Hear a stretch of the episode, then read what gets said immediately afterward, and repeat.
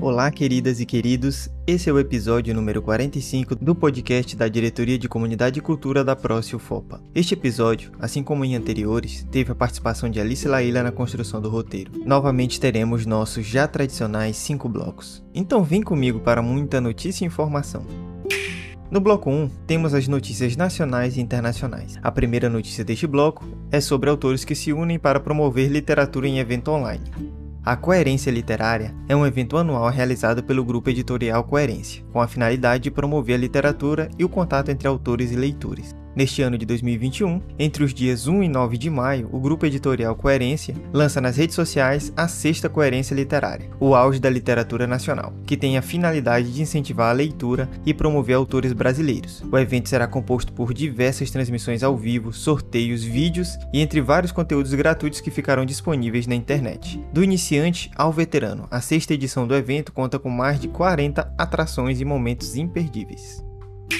A segunda notícia deste bloco é sobre festival online que cobre uma década de cinema brasileiro. Você tem a chance de assistir aos principais filmes brazucas lançados na última década no Festival Online Cinema Brasileiro, anos 2010, 10 olhares. A proposta do Festival Cinema Brasileiro anos 2010 foi convidar 10 curadores para selecionar mais de 70 filmes, entre longas e curtas metragens, que mais marcaram a década, divididos a partir de diferentes temas. A programação pode ser conferida no site da mostra entre os dias 22 e 30 30 de abril, mas os filmes são transmitidos de graça na plataforma Belas Artes à la carte. É preciso estar atento, pois alguns títulos ficam disponíveis apenas por períodos específicos. A terceira notícia deste bloco é sobre a mostra Cultura Popular do Circuito Municipal de Cultura de Belo Horizonte, que iniciou no dia 27. O evento, que vai ao ar de forma gratuita e online, vai do dia 27 até o dia 30 de abril e conta com vídeos de aproximadamente 40 minutos que seguem a trajetória dos 25 vencedores do Prêmio Mestre da Cultura Popular de Belo Horizonte. Divididos em três blocos e apresentados pelo cordelista Cascão, os clipes apresentam cerca de oito mestres e mestras cada, que contam suas histórias usando suas linguagens artísticas através de manifestações populares e tradicionais. Toda a programação pode ser conferida no canal do YouTube da Fundação Municipal de Cultura e no Facebook, Instagram e site do Circuito Municipal de Cultura de Belo Horizonte. A penúltima notícia deste bloco é sobre meme de garota em frente a um incêndio que é vendido por 473 mil dólares. Uma foto de uma garota que sorri em primeiro plano enquanto um prédio queima no fundo se tornou um meme já clássico na internet, você já deve conhecer. Feita em 2005, a foto agora foi vendida por 473 mil dólares, cerca de 2,5 milhões de reais, ao ser transformada em NFT. A sigla vem da expressão token não fungível, que não se consome com o primeiro uso, é uma sigla em inglês e na prática é um selo de autenticidade digital que garante a propriedade de uma imagem e faz do comprador o único dono da imagem. Segundo o jornal Independent, a imagem foi registrada pelo pai da menina em 2005. Ela virou um meme pela expressão levemente sádica ao ver uma casa pegar fogo. Há uma sugestão sutil de que ela mesma tenha sido responsável pelo incêndio, o que não é verdade. A menina e o pai estavam passeando pelo bairro da cidade de Mebane, no estado da Carolina do Norte, nos Estados Unidos, onde viviam quando o incêndio acontecia. O fogo, na verdade, foi provocado pelos próprios bombeiros em um incêndio controlado para que eles pudessem treinar. A última notícia deste bloco é sobre imagem alegre de família cozinhando que vence Prêmio Internacional de Fotos de Comida. A foto de uma jovem família preparando uma refeição de forma alegre em casa na China ganhou um prêmio importante de fotografia gastronômica. Li Huanfeng foi nomeado fotógrafo de comida Pink Lady 2021 por uma imagem titulada Taste, tirada em Lisheng, na província de Shanxi. Abre aspas. Essa foto é tecnicamente excelente no uso de luz e na composição, mas o que a eleva ao nível de importância histórica é a profundidade de sua narrativa e emoção. Fala de um ano de isolamento e de vida dentro de casa. Fala da vida em pequenas comunidades de familiares próximos, disse a fundadora e diretora do prêmio, Caroline Kenyon. Com a competição agora em seu décimo ano, os juízes analisaram cerca de 10 mil inscrições de mais de 70 países ao redor do mundo. Os vencedores foram anunciados online por meio de um evento ao vivo. Fechamos assim o primeiro bloco e vamos para o nosso segundo bloco com notícias locais e regionais. A primeira notícia deste bloco é que o Pará conquista resultado inédito em torneio internacional de dança em cadeira de rodas. A companhia de dança Do Nosso Jeito, da Fundação Cultural do Pará, conquistou o primeiro lugar mundial na modalidade estilo livre individual masculino na competição online Freestyle and Show Dance, promovida pelo World Para Dance Sport. Este é um resultado inédito para o Brasil em torneio internacional de dança em cadeira de rodas. O para-atleta Clayton Bentes, ganhador da modalidade, explica que os treinamentos foram intensos e mais trabalhosos por conta da pandemia da Covid-19. A companhia foi representada no campeonato por 12 atletas cadeirantes e 12 atletas andantes, que conquistaram importantes resultados na competição. A próxima notícia deste bloco é sobre Virada Digital, que divulga a lista de artistas paraenses selecionados. Shows, performance de dança, clipes, videoarte, documentários e obras inéditas integram a programação diversa da Virada Cultural Digital, que divulgou nesta terça-feira, dia 27, a lista das atrações selecionadas para compor as 24 horas de evento, que ocorre nos dias 7 e 8 de maio. Após aberta chamada pública, foram escolhidas 14 atrações, selecionadas pela curadoria do evento. Após reunir milhares de pessoas na Maratona Cultural, que trouxe mais de 100 atrações locais e nacionais na primeira edição da Virada, em 2014, este ano o projeto aposta na conectividade realidade virtual e traz como carro-chefe as produções paraenses. A realização é da Secretaria Especial da Cultura, Ministério do Turismo e Governo Federal, Secretaria de Cultura do Pará, Governo do Pará, por meio da Lei Aldir Blanc Pará, em parceria com a Senda Produções. A próxima notícia deste bloco é: com Pop Vintage, Santareno participa de festival de música independente e fala sobre representatividade. Depois de passar por uma seletiva acirrada de mais de 300 artistas, o cantor e compositor santareno Ravenk participou na segunda-feira, dia 26, do Festival de Música Independente Hack Beat SP, em São Paulo, destacando a carreira e a representatividade na música. Por conta da pandemia, o evento está ocorrendo de maneira virtual. Com músicas no estilo chamado pelo próprio cantor de pop vintage, Ravenk tem várias influências musicais dos anos 60 e 80, além do brega e technomelody dos anos 2000. Ele saiu de Santarém, no oeste do Pará, em 2017 e foi morar na capital paulista para investir na própria carreira. De lá para cá, músicas foram lançadas, e um dos frutos desta produção ocorreu com a participação no Festival de Música, que teve a primeira edição ainda na década de 90. A última notícia deste bloco é sobre hábito da leitura que ganha reforço em ações do governo do estado. No dia 23 de abril, Dia Mundial do Livro, em seu site, o governo do Pará destacou as ações desenvolvidas tendo à frente a imprensa oficial do estado, a Secretaria de Estado de Educação e ainda a Secretaria de Estado de Cultura, para incentivar o hábito de leitura como uma prática que pode fazer a diferença para a formação da sociedade. Das ações, destacamos o edital Livre Leitura, promovido pela Secult, o Sistema Estadual de Bibliotecas Escolares, que promove diversas iniciativas que visam incentivar o hábito pela leitura entre os estudantes e que fazem parte da Base Nacional Comum Curricular, e o curso de formação Tertúlias Dialógicas Literárias, entre outras ações.